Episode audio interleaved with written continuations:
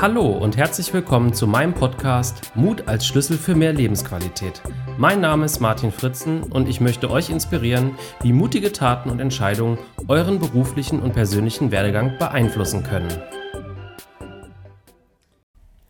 Ich freue mich, nur mit der ersten Podcast-Folge zu starten. In dieser Folge sollt ihr mich erstmal besser kennenlernen und wir sprechen natürlich auch über das Thema Mut ähm, wie, wie ich dazu gekommen bin und auch was heute Charlotte Bickel damit zu tun hat. Denn wir haben vertauschte Rollen. Äh, Charlotte übernimmt heute die Moderation, was ich normalerweise ja habe. Und ja, ich übergebe jetzt auch an dich, Charlotte. Ja, auch hallo von mir. Ich freue mich, dass ich heute bei der ersten Folge dabei sein darf.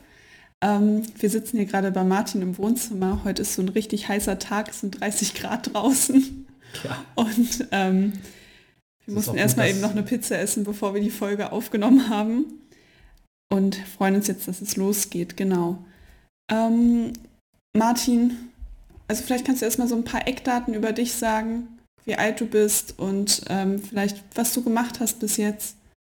Ja, ähm, also ich bin gerade 40 geworden und ich äh, habe ja 22 Jahre lang jetzt in derselben Firma gearbeitet, ähm, bei einem regionalen Kreditinstitut und habe da so ganz klassisch den Weg im Vertrieb durchgemacht, also eine Ausbildung äh, begonnen mit 17, ähm, am Schalter gearbeitet, in der Kundenberatung gearbeitet. Dann war ich äh, viele Jahre Filialleiter in unterschiedlich großen Filialen. Und äh, die letzten acht Jahre war ich Vertriebsdirektor, ähm, habe ein Filialgebiet geleitet, da auch zwei verschiedene, ähm, habe viele Veränderungen mitgemacht, also viele Change-Prozesse begleitet, auch mit Projekten, zum Beispiel Filiale der Zukunft eingeführt, erst jetzt zum Schluss, wo es darum geht, eben wie gehen Kunden heute gerne in die Bank, was ist ihnen wichtig?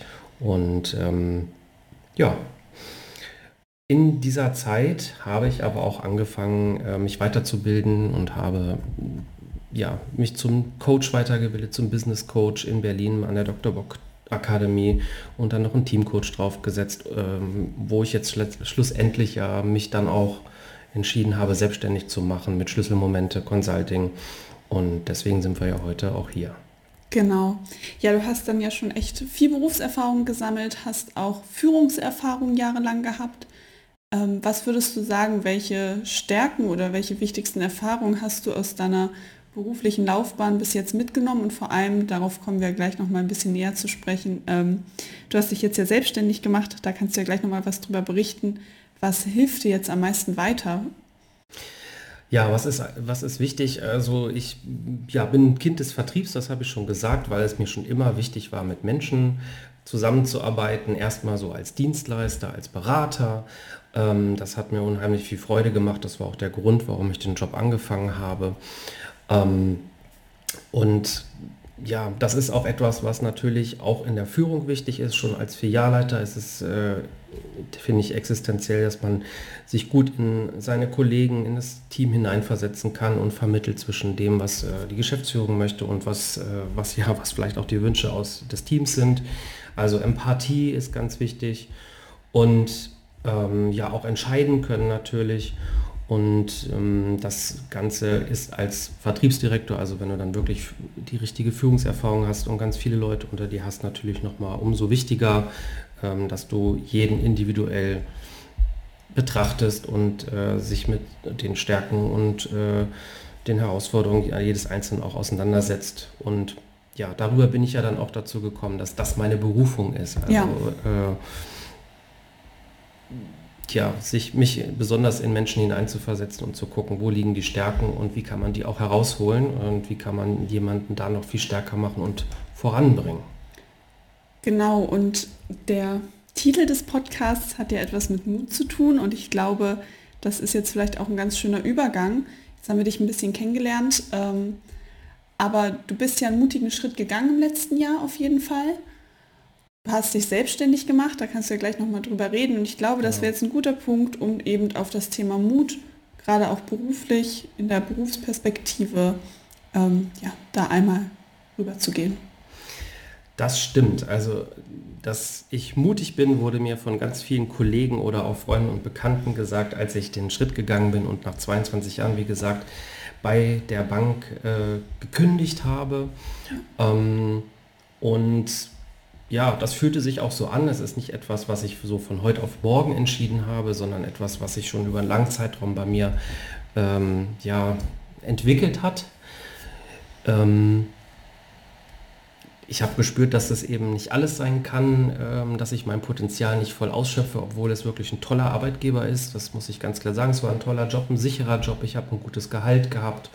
Und ähm, das sind nicht die Faktoren, die mich dazu gebracht haben, sondern ich wusste, ich will, ich kann mehr, ich will auch noch mehr und gerade das, was einem so eine Rolle ne, als Führungskraft ja auch an Leitplanken gibt. Du musst dich ja in einem gewissen äh, Bereich bewegen.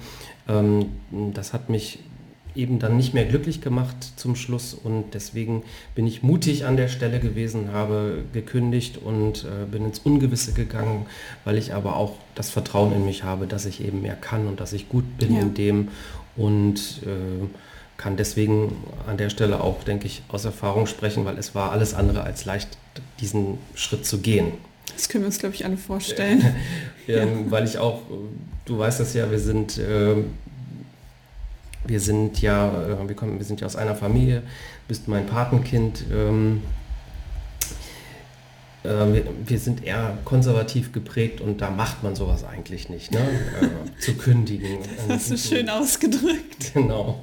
Also wir sind, ich bin Martins Patenkind, aber eigentlich ist Martin auch mein Onkel. Genau. Also deshalb Genau, also Charlotte und ich sind verwandt und ähm, ja, es hört sich so an als Kind, aber du bist 24, ne, bist mit deinem, mit deinem Studium fertig und stehst im Berufsleben und ähm, ja, eignest dich wunderbar heute für diese Rolle, wofür ich dir auch schon mal ganz herzlich danke. Gerne, es ist mir eine Ehre, bei der ersten Folge dabei zu sein. Richtig cool. Genau. Und jetzt ähm, hattest du ja eben erzählt, du hast gekündigt und hast dich jetzt selbstständig gemacht. Ähm, möchtest du kurz einmal berichten, was du jetzt für eine Firma gegründet hast und genau. was du dir jetzt vorstellst? Ja, ich habe Schlüsselmomente Consulting gegründet. Da geht es darum, eben Führungskräfte ähm, auszubilden, fit zu machen äh, für die Anforderungen ja, der modernen Welt. Also heute geht es ja nicht mehr so darum zu sagen, was gemacht wird. So, ich sage, was gemacht wird und alle machen das, sondern heute geht es ja ganz stark darum, zu begeistern, äh, Menschen mitzunehmen, sehr individuell auch zu führen, äh, also stärkenorientiert zu gucken, was passt zu jedem. Das ist ein Feld, äh, das ich beackere. Zum Zweiten geht es mir darum, Teams gut ja, zu, dabei zu unterstützen, wie sie, wie sie richtig äh, gut performen können, wie sie Konflikte untereinander klären können, ähm, um eben so Freude bei der Arbeit zu haben. Denn das sind Dinge, die braucht man heute auch als Unternehmen, um Menschen zu halten in Zeiten des Fachkräftemangels. Das äh, ist ja ein Thema, was immer stärker äh, zunehmen wird, was auch schon ja, stark vorhanden ist. Und da äh, stürze ich mich mit meiner Firma in erster Linie erstmal auf die Branche, die ich, ja, aus der ich komme, ne, im Banken-Sparkassenbereich und ja, Trainings für Teams, Führungskräfteseminare und Business Coachings. Das sind ja Einzelsitzungen ähm, face-to-face, -face, wo es um das Bearbeiten von persönlichen Themen geht. Das kann von ähm, einfach äh, ja von konkreten Situationen sein, äh, wie gehe ich mit einem Mitarbeiter um, mit einer Mitarbeiterin, die ein Problem hat ähm, oder ähm, ja, wie, wie, wie schaffe ich es weiterzukommen, äh, besser zu werden. Also das ist ganz vielfältig. Das mache ich. Das ist wirklich sehr vielfältig. Ähm, Mut ist, finde ich, ein super dehnbarer Begriff. Es gibt Kleinigkeiten, wo man schon mutig sein kann, aber eben auch so richtig große Schritte, wie jetzt die Kündigung in dem Fall bei dir. Das ist ja wirklich ein, das ist ja, da ändert sich ja super viel in deinem Leben, um das es mal so zu sagen. Ähm, wie lange brauchtest du ungefähr, um diesen Schritt zu gehen? Also wie schwer fiel es dir, diesen, diese Entscheidung am Ende zu treffen? Weil du hattest das ja eben mit der konservativen Familie angesprochen. Ja. Ich glaube, du wusstest ja, dass du auf jeden Fall auf ein bisschen Gegenwind stoßen wirst. Ja, genau. Also das ist natürlich ein Thema, wo du dir selber unheimlich sicher sein musst, weil du das dann ja innerhalb der Familie, also gegenüber Menschen, die dir sehr wichtig sind, auch verteidigst und vertreten musst und auch Kritik ein, ja, ertragen musst oder auch parieren musst. Und zum anderen äh, hast du dich ja auch mit dir selbst auseinanderzusetzen. Du hast ja selber auch Ängste, weil man so geprägt ist. Und ganz viele sind so geprägt. Also meine Eltern sind die Nachkriegsgeneration und da ist das natürlich stark verankert, das Sicherheitsbedürfnis, ne, was ich dann auch vermittelt bekommen habe. Ähm, ja, du fragtest, wie lange das ging. Also was hatte ich eigentlich überhaupt, also was hat dich denn damals davon abgehalten, mutig zu sein? Ähm, also es, es, war ja so, dass mich der, der Job viele, viele Jahre auch sehr erfüllt hat. Ne? Also das war ja. etwas, was ich machen wollte und ähm, und ich glaube, es war ein Stück weit so, dass mir das höhere Ziel zum Schluss auch gefehlt hat. Ich habe seit dem Beginn meiner Ausbildung wollte ich immer diesen Job haben. Ich wollte Vertriebsleiter, hieß es früher, jetzt Vertriebsdirektor werden und das hatte ich geschafft. Und das war wahrscheinlich eins, dass ich, mhm. mir war schon immer bewusst, ich will nicht in die nächsthöheren Ebenen, weil mir da die Menschen, die Basis zu weit weg ist. Also ich wusste schon immer weiter von der Basis als dort möchte ich nicht weg. Und das war sicherlich ein Grund.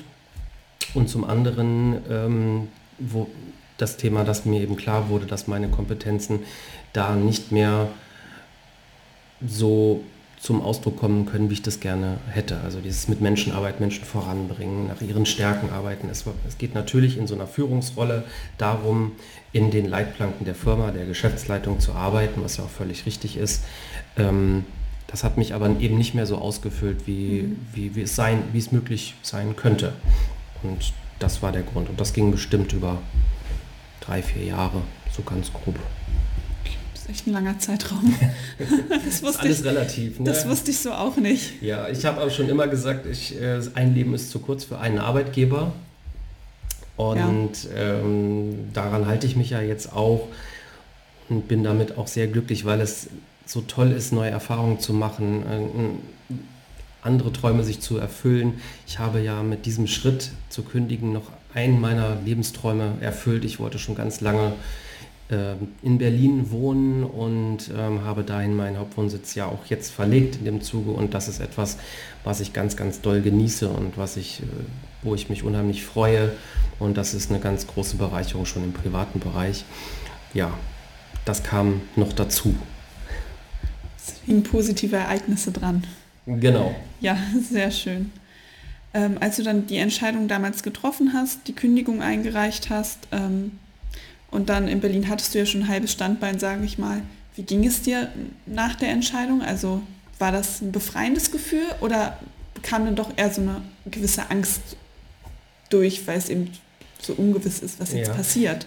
Ähm, also die Ängste hatte ich eigentlich vor der Entscheidung schon für mich innerlich bearbeitet. ähm, es ist, was sehr schwierig war, ist es natürlich, ähm, es meiner Chefin zu sagen, ähm, es meinen Mitarbeitenden zu sagen.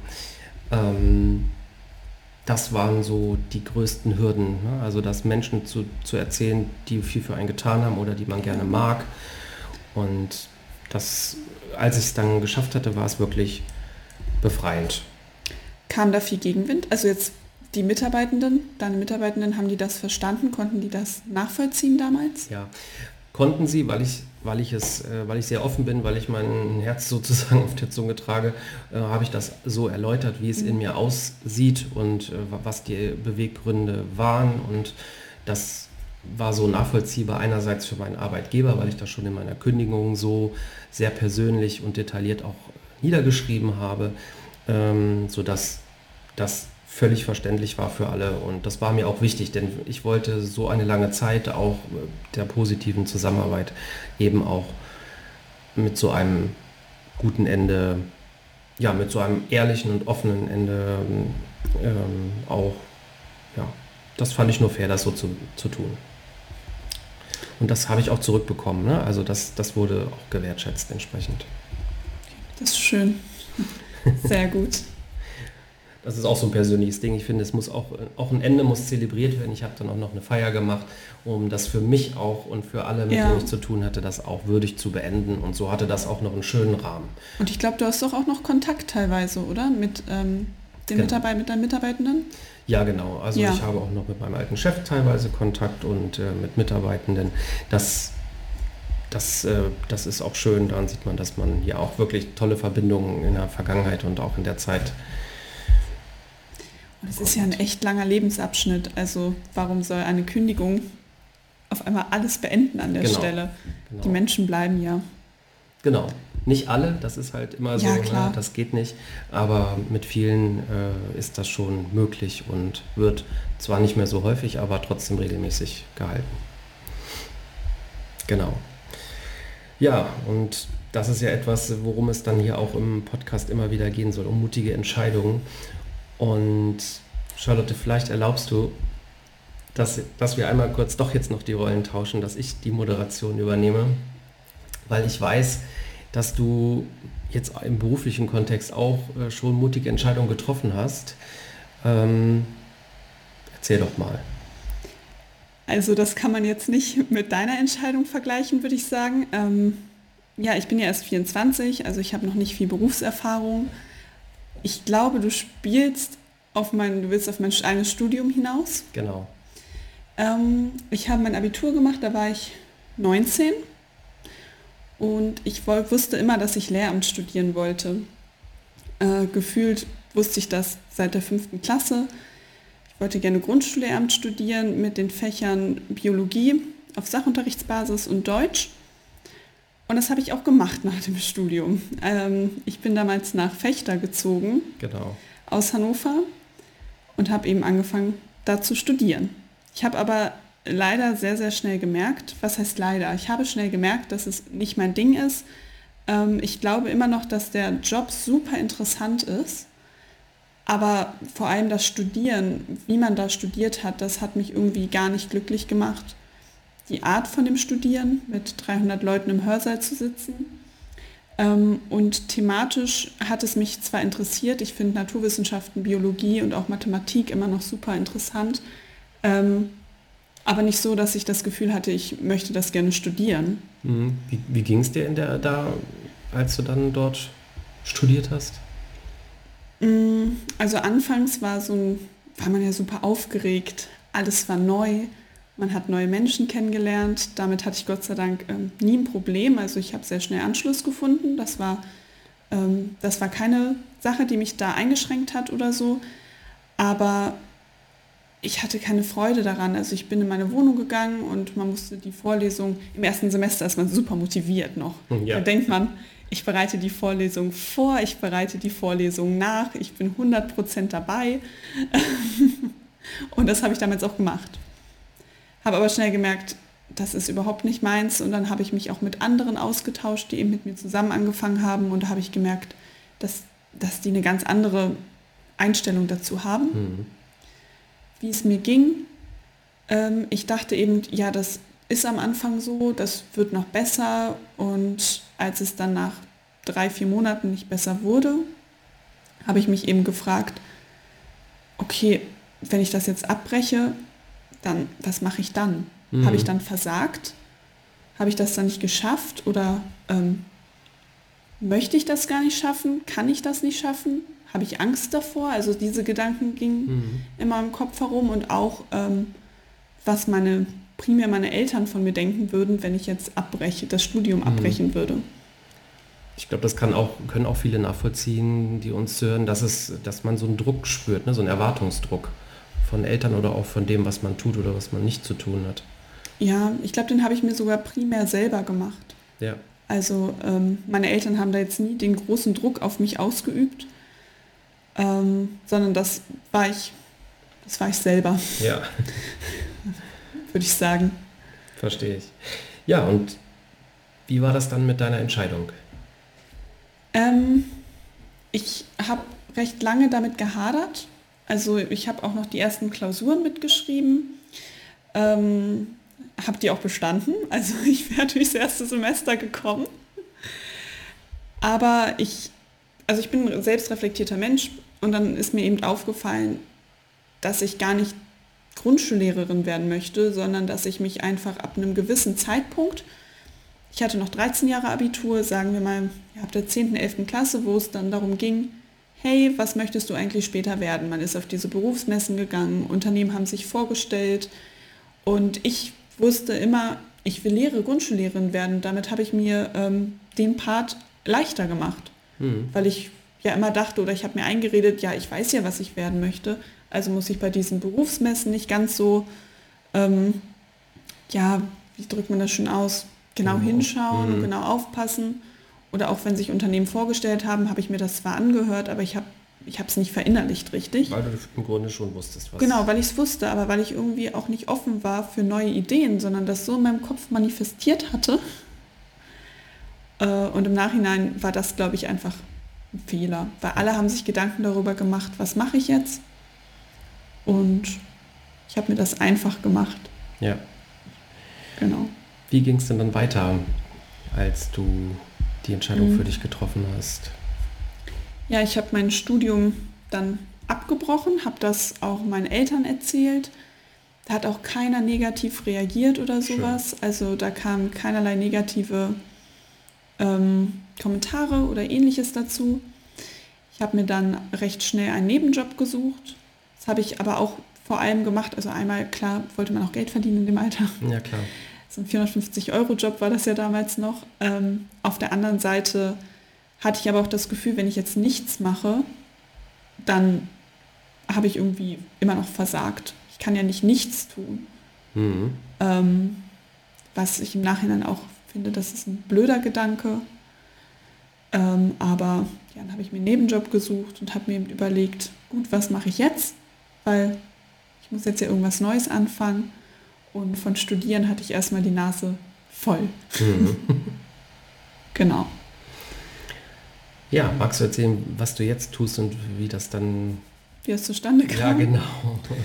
ähm, also ich hatte mich dann auf kaufmännische Ausbildung beworben, in eine, in eine ganz andere Richtung, dann eher in äh, was Wirtschaftliches. Ich wusste eben, okay, studieren ist nicht meins. Ähm, ich hatte, meine Eltern haben mich gefragt, ob ich ein duales Studium machen möchte. Das war für mich aber auch recht schnell ausgeschlossen, weil ich ähm, Bekannte habe, eben die dual studieren. Und mittlerweile weiß ich, es gibt ganz viele unterschiedliche Arten von dualen Studiengängen. Mhm. Aber die, die ich kannte, hatten eben ähm, eine Sechs-Tage-Woche, immer bis 18 Uhr Uni, von 8 bis 18 Uhr, haben noch eine BBS besucht und haben nicht mehr wirklich Zeit für anderes gehabt. Mhm. Und da war mir klar, nee, das möchte ich nicht. Darum habe ich mich auf Ausbildung beworben. Ähm, hätte dann auch eine Ausbildungsstelle, also ich hätte eine gehabt auf jeden Fall. Ähm, und ein anderes Unternehmen hat mir dann ein duales Studium angeboten, wo ich erstmal ganz skeptisch abgelehnt habe. ähm, aber zu meinem Glück sind die dann nochmal auf mich zugekommen, haben mich nochmal gefragt und ähm, ich habe das dann letztendlich auch an, habe angenommen, worüber ich auch sehr froh war. Das war jetzt die beste Entscheidung, die ich hätte treffen können. Und dann habe ich eben Mitte, Ende des Jahres ein duales Studium angefangen. Das ja, BWL, ist ein BWL-Studium. Mhm. Genau. Und damit bist du jetzt fertig geworden? Damit bin ich jetzt fertig geworden. Genau. Und da war noch die, eine kaufmännische Ausbildung dabei. Das habe ich jetzt letztes Jahr im September, bin ich damit fertig geworden. Ja, richtig cool. Und ich kann sagen, du machst auch einen recht zufriedenen Eindruck. Ja. Jetzt im Job. und ich bin auch zufrieden. und da kommen wir ja so wieder zurück auf unser Ursprungsthema mit deiner Entscheidung, das Studium, was dir keine Freude bereitet hat, was sich nicht so herausgestellt hat, wie du dir das ursprünglich gedacht hast, zurückkommen. Und ähm, ja, was ist so dein Fazit daraus oder was kannst du auch anderen jungen Menschen raten, die in so einer, ja, in so einer Situation sind? Ähm, also zum einen, dass ich das Studium abgebrochen habe, da habe ich daraus gelernt, äh, dass ich auf mich selber hören sollte ich habe auch gelernt, dass ich trotzdem Dingen eine Chance geben muss, weil ich hätte das Studium auch schon drei Monate früher abbrechen können nach meinem Gefühl, aber mhm. ich habe dem Ganzen eben noch eine Chance gegeben und wenn man die Möglichkeit hat, fand ich es auch gut, das zu tun. Es sollte halt jetzt nicht einen zeitlichen Rahmen irgendwie sprengen. Ja, ja Aber auch nicht zu impulsiv. Ja, ja, genau. Nicht zu impulsiv. Und äh, ich habe eben auch gelernt, dass wenn man auf seine eigene Meinung hört, man soll, dass man, man soll das machen, was man selber möchte, weil man lebt sein eigenes Leben. Und ähm, meine Eltern waren jetzt positiv gestimmt, haben darauf gut reagiert und hätten sie das nicht gemacht, wäre das halt in dem Moment so gewesen. Aber ähm, am wichtigsten ist es eben, dass das, was ich mache, dass ich damit zufrieden bin. Und der, die andere mutige Entscheidung, dieses duale Studium anzufangen, obwohl ich eigentlich von Anfang an wusste, ich möchte nicht nochmal studieren, hat mir aber auch gezeigt, dass, also das ist jetzt ja ein bisschen das Gegenteil, das wollte ich ja gar mhm. nicht direkt, äh, dass man offen sein soll für neue Sachen und dann wird es auch ganz oft sehr gut. Ja, sehr cool. Danke für deine persönliche Erfahrung und ähm, damit beenden wir auch heute unseren ersten Podcast. Äh, und nächstes Mal bin ich Moderator. Danke dir nochmal ganz herzlich, Charlotte, dass du heute diesen Part übernommen hast. Gerne. Und ich hoffe, es konnten, ihr konntet was mitnehmen aus diesem Podcast und wir wünschen euch jetzt eine gute Zeit. Seid mutig und bis zum nächsten Mal. Ciao. Tschüss. Mut besteht nicht darin, dass man die Gefahr blind übersieht, sondern darin, dass man sie sehend überwindet. Dieses jahrhundertealte Zitat von Jean Paul ist so aktuell wie eh und je. Die Beispiele von Charlotte und mir sollten euch ein Beispiel sein, wie man durch mutige, aber auch wohlüberlegte Entscheidungen seine Lebensqualität verbessern kann. Wenn euch das gefallen hat, abonniert gerne meinen Podcast und schaut vorbei auf meiner Homepage schlüsselmomente.de. Freut euch ganz besonders auch auf meine nächste Gästin, eine ganz spannende Frau. Und bis dahin wünsche ich euch alles Gute, seid mutig. Bis dahin, tschüss.